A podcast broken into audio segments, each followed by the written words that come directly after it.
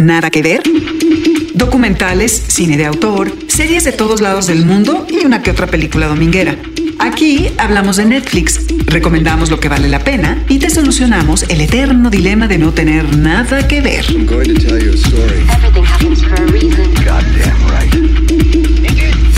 Nada que ver, un podcast original de Netflix. Ha llegado la hora de ser prácticos.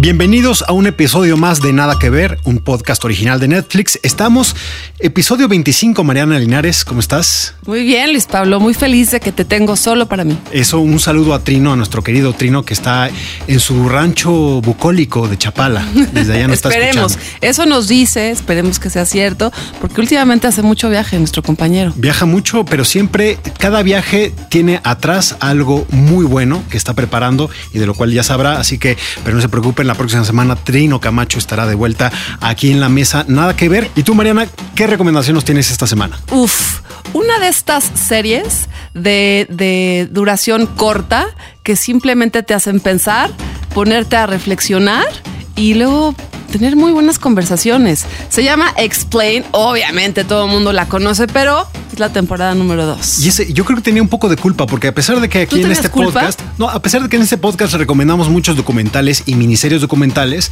como que faltaba algo así, ¿no? Estas cápsulas que te permiten, pues eso, como que pueden disparar una conversación, son muy interesantes y yo creo que era un, la debíamos, se la debíamos a la gente que nos La escucha debíamos. cada semana. Tengo miedo de la palabra cápsula para que no la repitamos otra vez, porque delata nuestra edad, LP. Ahora es contenido de formato corto. No, pero es una cápsula, es algo pequeño que digieres, ¿no? Me refiero a una cuestión como, como de Y que te hace medicina, de feliz, y que te hace feliz. Exactamente. Que te hace muy y feliz. para hablar de eso tenemos a Leonora Milán. Eh, ella es bióloga, doctora en filosofía y seguramente ustedes la conocen, eh, amigos que nos están escuchando. También es podcastera y es una divulgadora científica. Le vamos a preguntar si ese título de divulgadora científica tiene como cierto peso o algún lastre. Preferimos comunicador de la ciencia. Comunicador de la ciencia. Tiene una cosa más formal que le da una cierta credibilidad a la chamba que durante muchos años no tuvo. Incluso no es un trabajo reconocido de repente por sistemas de estímulos como gubernamentales y etcétera, porque por más que publiques, es como de, ah, sí, divulgación de la ciencia, eso no cuenta. Claro, como periodista deportivo, periodista Exacto. cultural, periodista también de la ciencia, pero, no, perio- eso no existe. Periodista de la ciencia existe y es otra chamba. Es, por ejemplo, la gente que va y reporta en laboratorio sobre la actividad se hace ahí. Comunicación de la ciencia se hace cuando tomas un contenido científico complejo y lo traduces a términos que la gente puede ubicar aun cuando no tenga quizá una cultura científica tan amplia, que es lo que hace muy bien la serie de Explain. Qué seria, Leos, ¿eh? Qué seria suena. Es que, ven- es que vengo en calidad de, de- de mi, de mi- de mi trabajo. Sí. Y es luego curioso. esas preguntas que son difíciles de contestar. Sí, LP. claro. Es curioso porque además dice comunicadora de la ciencia. Yo creo que eh, siendo comunicador es de las cosas poco serias que puedes decir, ¿no? Soy comunicador. Mm, Y la gente dice, mm.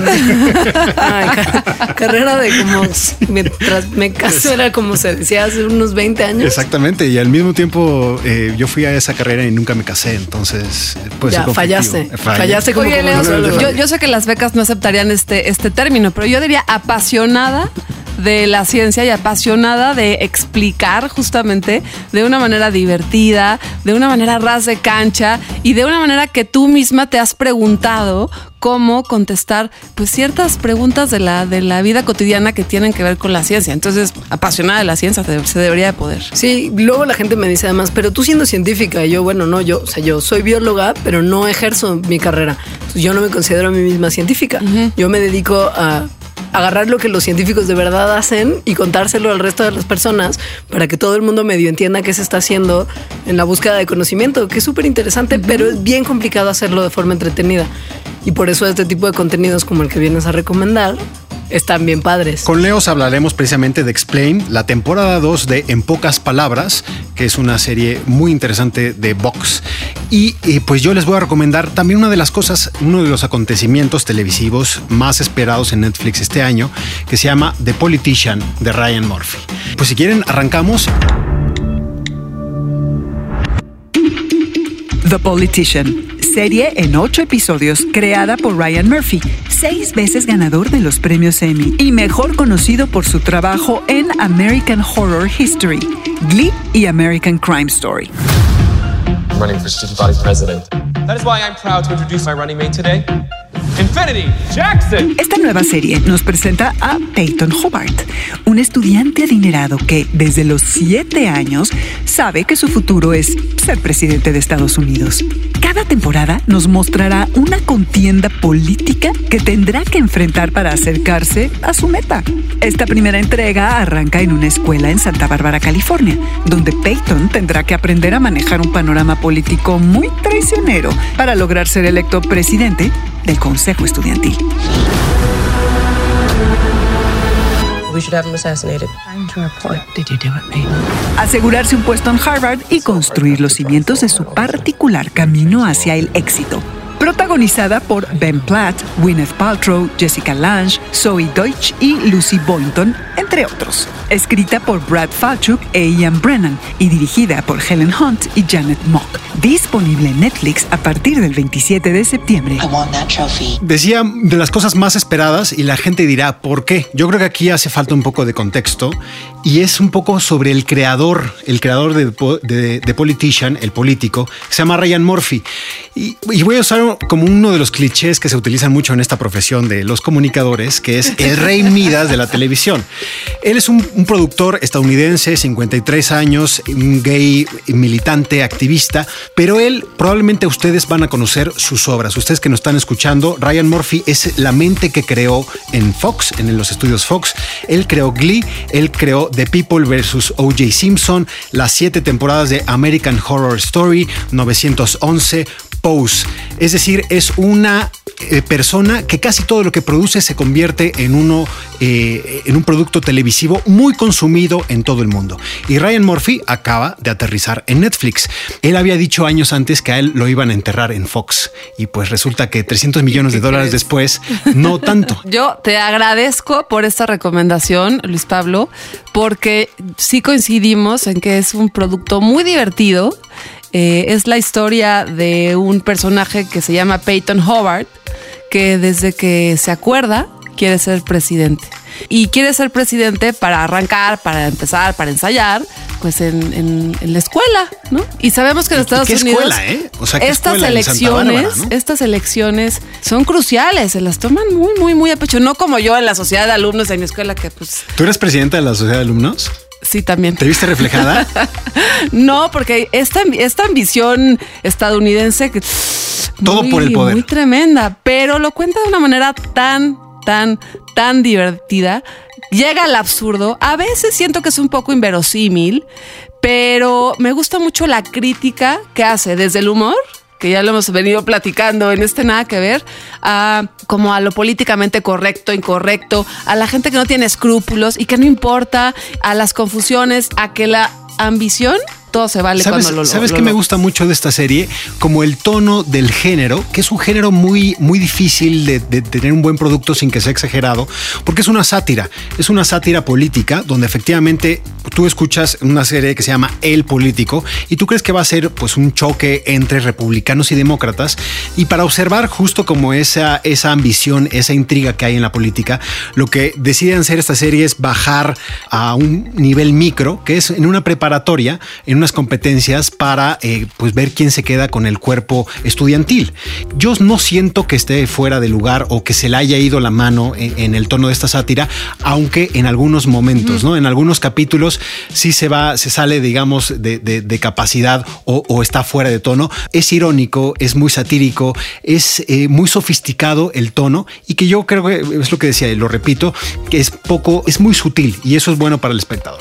Tiene un poco de misterio, tiene asesinatos, pero sobre todo tiene unos grandes personajes. A mí mi favorito es el de Jessica Lange que es Jessica Lange, es un personaje, es una señora del sur, una magnífica actriz, pero que interpreta aquí una especie de Dolly Parton. ¿no? una abuela que por ambición también va a hacer todo, todo, todo lo que esté a su alcance para lograr viajes en cruceros de Disney, por ejemplo, ¿no?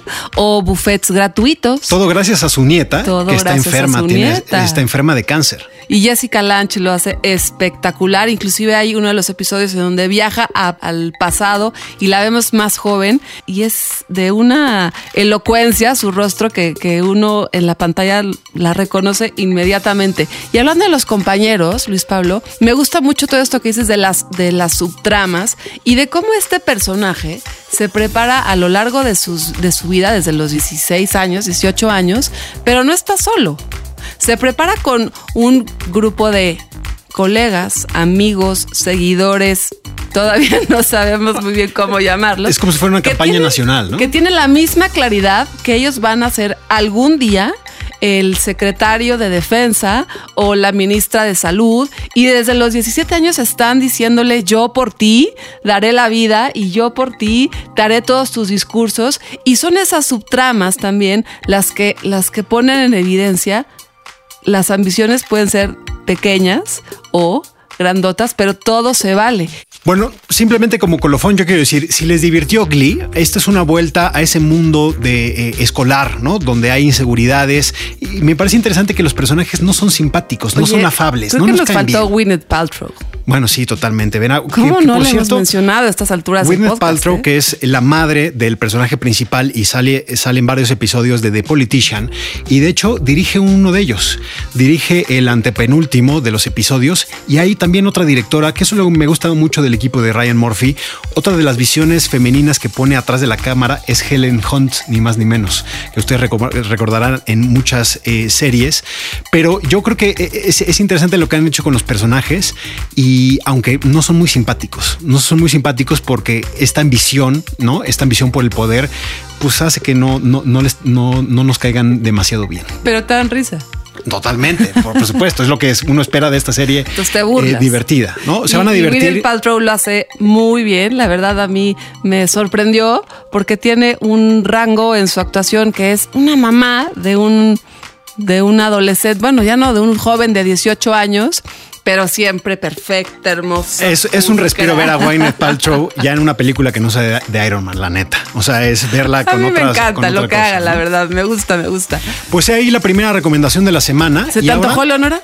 Se me tocó mucho, me recuerda mucho a una de las películas que más risa me dieron en mi juventud, que se llama Election. Totalmente. Protagonizada por Matthew Broderick y una muy jovencita Reese Witherspoon, que es eso, el personaje ambicioso que va a hacer todo lo posible para ser la presidenta Sí, de la clase. sí, sí, sí. Exactamente, es Es una película buenísima. de Alexander Payne y efectivamente te viene a la mente viendo esto, porque Sí. es como toda la intriga que hay, pues una cuestión que no, no pasa de una preparatoria para ricos en California, en la California actual.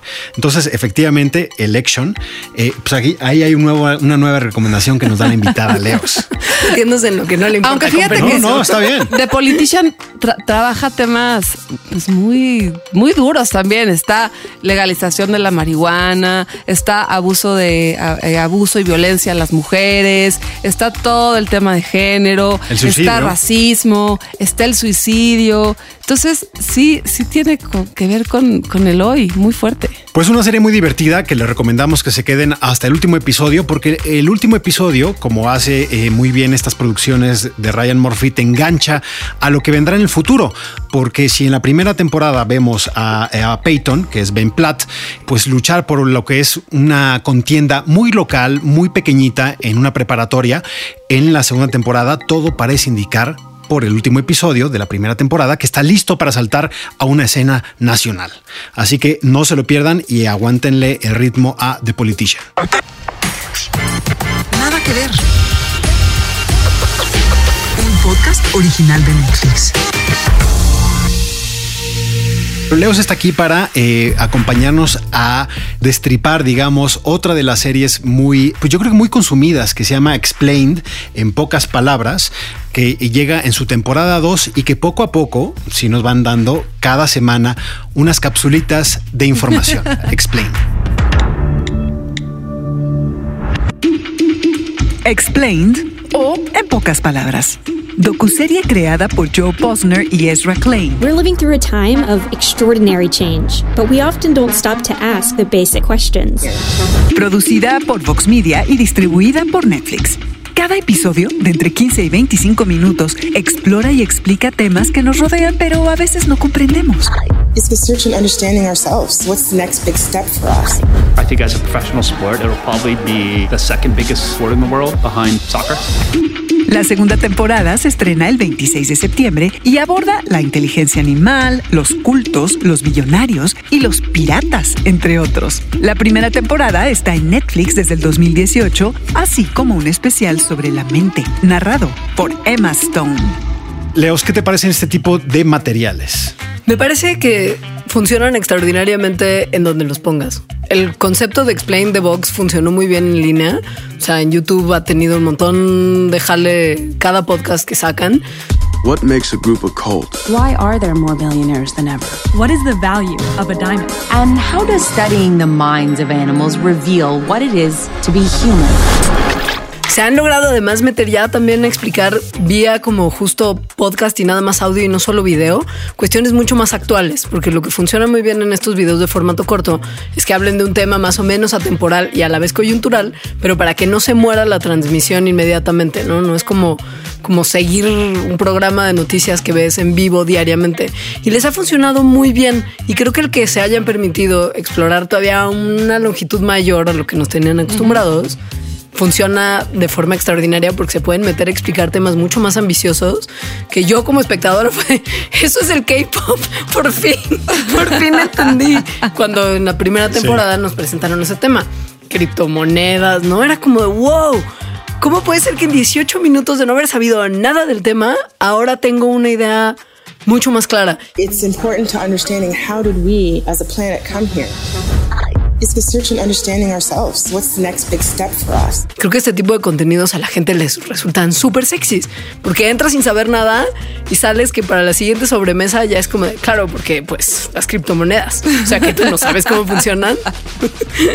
Y lo recomiendas inmediatamente, ¿no? Obvio, claro. Por cierto, pueden ver el episodio en donde se explica muy bien. O Oye, no, pero- porque, o no, porque entonces robas como tu capacidad de explicación que te dio Explain, ¿sabes? Oye, y por ejemplo- plagio de información. Yo les quiero preguntar eh, cuál fue el, el primer episodio que pusieron de la segunda temporada. Yo, según yo, re- eso refleja algo de nosotros. Yo los puse en orden. Yo los puse en orden como Eso refleja algo de disponibles, claro. nosotros. Metódica. Yo fui, el primero que vi fue el de inteligencia animal, Sí. después billonarios Sí. y después cultos. Culture meat isn't any different than conventional meat. The only difference is you don't need to kill the animal. But the key question does it taste any good? No sé cuál me aterró más, si billonarios o cultos. Inteligencia animal me pareció, la verdad, un tema muy ambicioso a tocar, porque es un tema del cual Un poco la ciencia también, ¿no? mande. Un poco abstracto, to- totalmente. Sí, y justo no es un tema del que la ciencia tenga tantas respuestas tan claras. O sea, para elegir todas las de, to- de entre todas las preguntas que podrían interesarle a la gente que les respondas en términos de ciencias biológicas, comportamiento e inteligencia animal es, es duro, porque cada que sale un estudio nuevo, de alguna manera se agita un poco nuestra percepción de lo que entendemos por inteligencia, por conciencia, por autoconocimiento. Se empiezan a hacer cada vez más delgadas las líneas de qué especies no humanas tienen, qué características, cómo se relaciona esto con nosotros. Entonces me pareció un tema muy valiente. Y además, no sé si ese es el tema con el que va a abrir la segunda temporada cuando la saquen el 26 de septiembre, pero qué pantalones de ir con un tema que además es muy llamativo para el público, porque ¿quién no tiene un gatito o un perrito que seguro es como, ¿en qué está pensando? ¿Estará pensando en algo? ¿Es inteligente? ¿Me odia?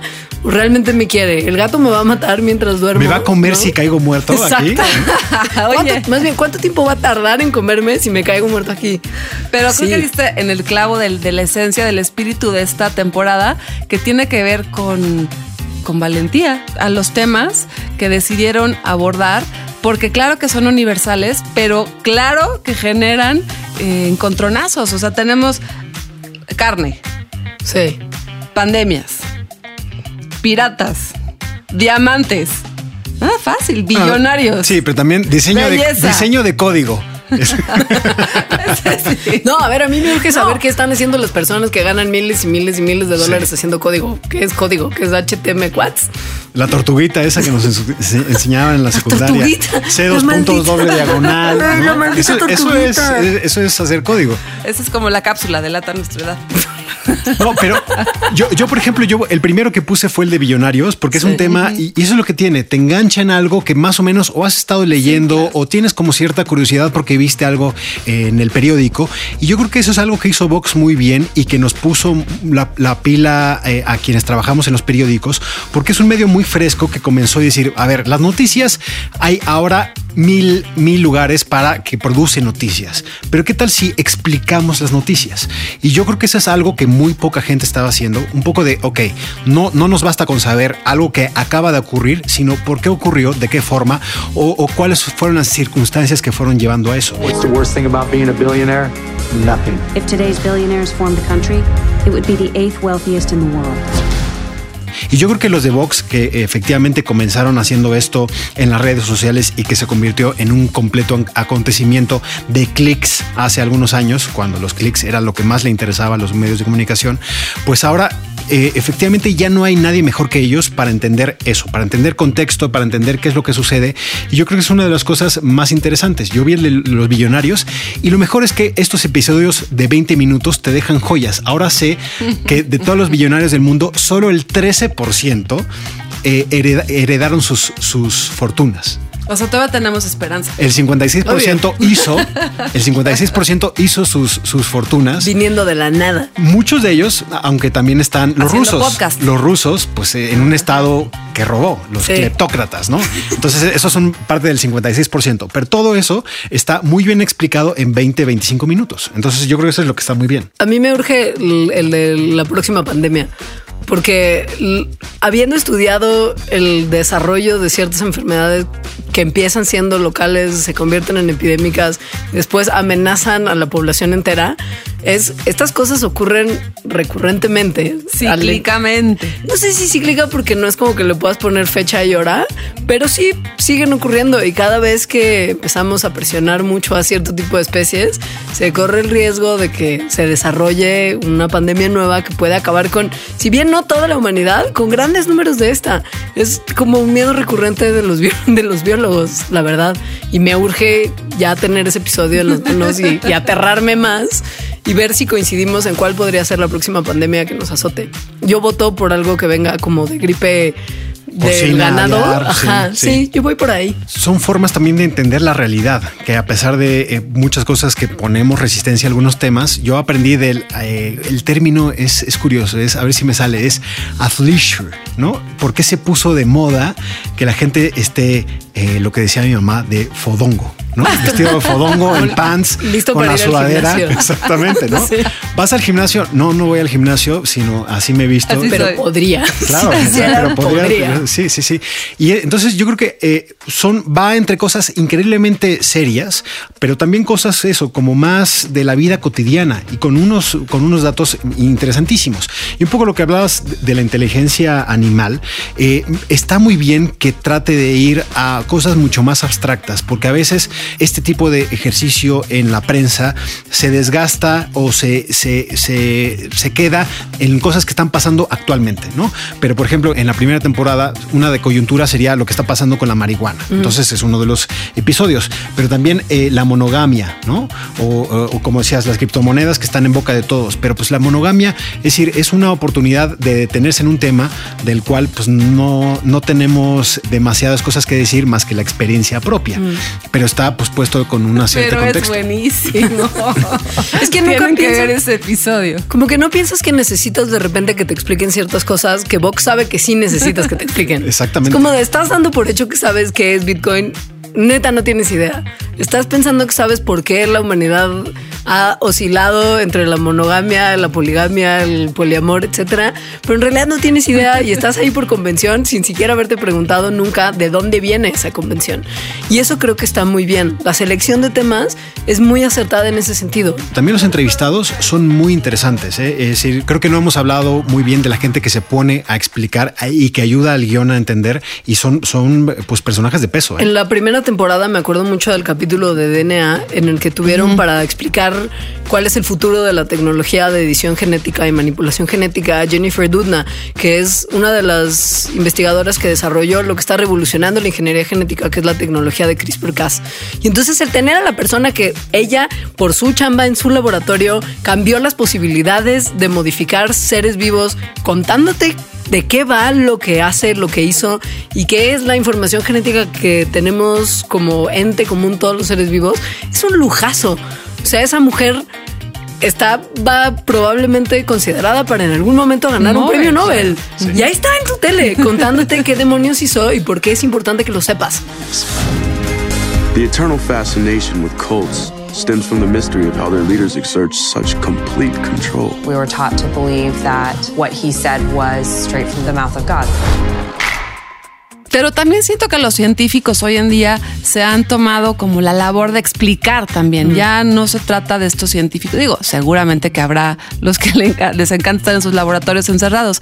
Pero sí siento que también hay esta gana de compartir y de que todo lo que están haciendo tiene que ver con la vida cotidiana y, y empezamos a encontrar grandes voces científicas que salen de sus laboratorios para intentar compartirnos lo que están haciendo, ¿no? Es cierto, pero la realidad es que encontrar a estas figuras de la ciencia que sean tan capaces, Que sean elocuentes, por ajá. ejemplo, como Jennifer Doudna, de, de engancharte con su discurso y además ponerlo en términos en los que entiendes de qué te está hablando cuando es en realidad complejísimo, es un reto y no muchos científicos lo logran. Por ejemplo, en el de en el de inteligencia animal, uno de los primeros de la segunda temporada, tienen a un filósofo de la ciencia que me pareció muy brillante porque además es un tipo memorable del, del, del gremio. Vaya, o sea, es un, es, un, es un tipo respetable. Y nadie te va a poder explicar mejor cómo es la labor científica que un filósofo de la ciencia. Entonces, muy Tú no- brillante. Tú no eres filósofa de la ciencia. Yo soy también? filósofo de la ciencia. Ah, pues está muy bien. Claro, porque no, no, no es gente que esté en los periódicos o de, las, de los cuales tengamos contacto a Ah, diario. ¿no? pregúntame cuándo me han pedido mi cédula profesional de filósofo de la ciencia. Así anuncio de se busca filósofo de la ciencia para nada, nunca. Entonces me pareció muy bien que además de llevar a especialistas en comportamiento animal y en comportamiento humano, hayan llevado a alguien que permite explicar el por qué estamos viendo el problema de la inteligencia animal como algo que nos resulta interesante para entendernos a nosotros mismos. O sea, este tipo de cosas son brillantes. Ahí está la segunda recomendación de esta semana. ¿Y por qué no nos escriben a las redes sociales con el hashtag nada que ver? Pues un poco de esto que le preguntaba Mariana a Leo sobre el episodio favorito o alguna de las cosas que nos gustaría ver explicado en, en pocas palabras o en Explain en la segunda temporada, que seguramente eh, seguirán eh, sacando más temporadas o vendrá en el futuro, porque siempre en este mundo tan complejo y con muchísima información habrá muchas cosas que, eh, que informar y que darnos a conocer. Por ejemplo, algunos comentarios, Mariana, eh, tenemos a Raúl Coso que eh, dice: Empecé la miniserie de Bill Gates que recomendamos hace eh, la semana pasada. ¿Ya la viste? No. Esa también. ¿Está Es- buena? El cerebro de Bill Gates se llama. Y eso es justo lo que nos dice Raúl. Sigo sorprendido de que Bill Gates lea 14 libros en sus vacaciones. Bueno, cuando eres un multimillonario y te dedicas a ver la vida por ahí, pues yo supongo que tienes tiempo para leer. Seguro no tiene los cinco días al año que te dan en la vida mexicana. Y decide cuándo tiene ya ganas de irse a leer. También muchas gracias por sus comentarios de Disenchanted, la serie de Matt Groening, que parece que eh, ya la están viendo. Muchos ¿eh? comentarios. Hay mucho fan de Matt Groening. Sí. El primero de ellos, Trino Camacho, eh, que no está aquí. Pero eh, pues muchas gracias en las redes por sus comentarios. ¿Y dónde te leemos, Leos? A mí me pueden encontrar en Twitter como arroba leos y me pueden encontrar en Instagram como leosrobot. Me, tardé, me tardé en sacar mi cuenta, no me juzguen. Es como cuando te preguntan cuál fue tu primer mail y no quieres responder esa pregunta jamás. Bueno, Porque termina en yahoo.es. no. No, pero la realidad es que eh, si me siguen en Twitter, ahí están además el resto de mis redes y los proyectos en los que trabajo y colaboro para que si quieren echarse un clavadito a alguno de ellos, sepan a dónde y a qué hora. ¿Y qué estás viendo? ¿Qué estoy viendo? Estoy viendo... ¿De veras me vas a decir? Estoy viendo varias cosas, entre ellas la temporada número 15 de Grey's Anatomy. 15. Perdón, llevo 15 años 15. invertidos en eso. No, pues ya ¿Sabes? No puedo dejarlo. No. Ya estoy comprometida, como para siempre. Tú tienes que ponerle play a los nada que ver, ¿eh? Tienes que ponerle Sí. play a los nada que ver. No, para- tengo, muy- tengo mi, mi lista de Netflix es una cosa dolorosa en el sentido de que es como, no, más capítulos, pero tengo todas estas. Acabo de terminar Working Moms, que es una serie canadiense muy Claro, chistosa. sí, muy chistosa, ¿no? sí. O sea, pero tengo un ritmo de tele amplio, entonces sé que terminaré con mi novelita en breve y tendré tiempo para seguir todas las recomendaciones que hacen acá. Hasta aquí llegamos en este episodio, el número 25 de Nada que Ver, un podcast original de Netflix. Mariana Linares, como cada semana, muchísimas gracias. Gracias a ti, LP. Nos escuchamos la próxima semana con Trino Camacho también por aquí. Escríbanos a arroba en Cruz Y arroba Luis Pablo B. Vienen cosas muy buenas, síganos escuchando. y nos pueden escuchar en Spotify, en iTunes y por supuesto en nuestra página así como suena.mx y también escribirnos a arroba así como suena MX. Nada que ver. Ponle play. Elena de Petra Costa. Y este Ponle Play va dedicado a una de nuestras directoras favoritas con quien ya pudimos platicar en otro episodio de Nada que Ver. Ella es Petra Costa, ella es documentalista y, me gustaría como que sacáramos el género o la etiqueta de documentalista, simplemente es un artista y la recomendación se llama Elena, una película que habla justamente de Elena Andrade, la hermana mayor de Petra Costa, que se va a vivir a Nueva York, pues a realizar su sueño, que es el de ser actriz, y cómo esto poco a poco la va llevando en una cadena de depresión y de confusión hasta que eh, se suicida. They wanted me to forget you, Elena.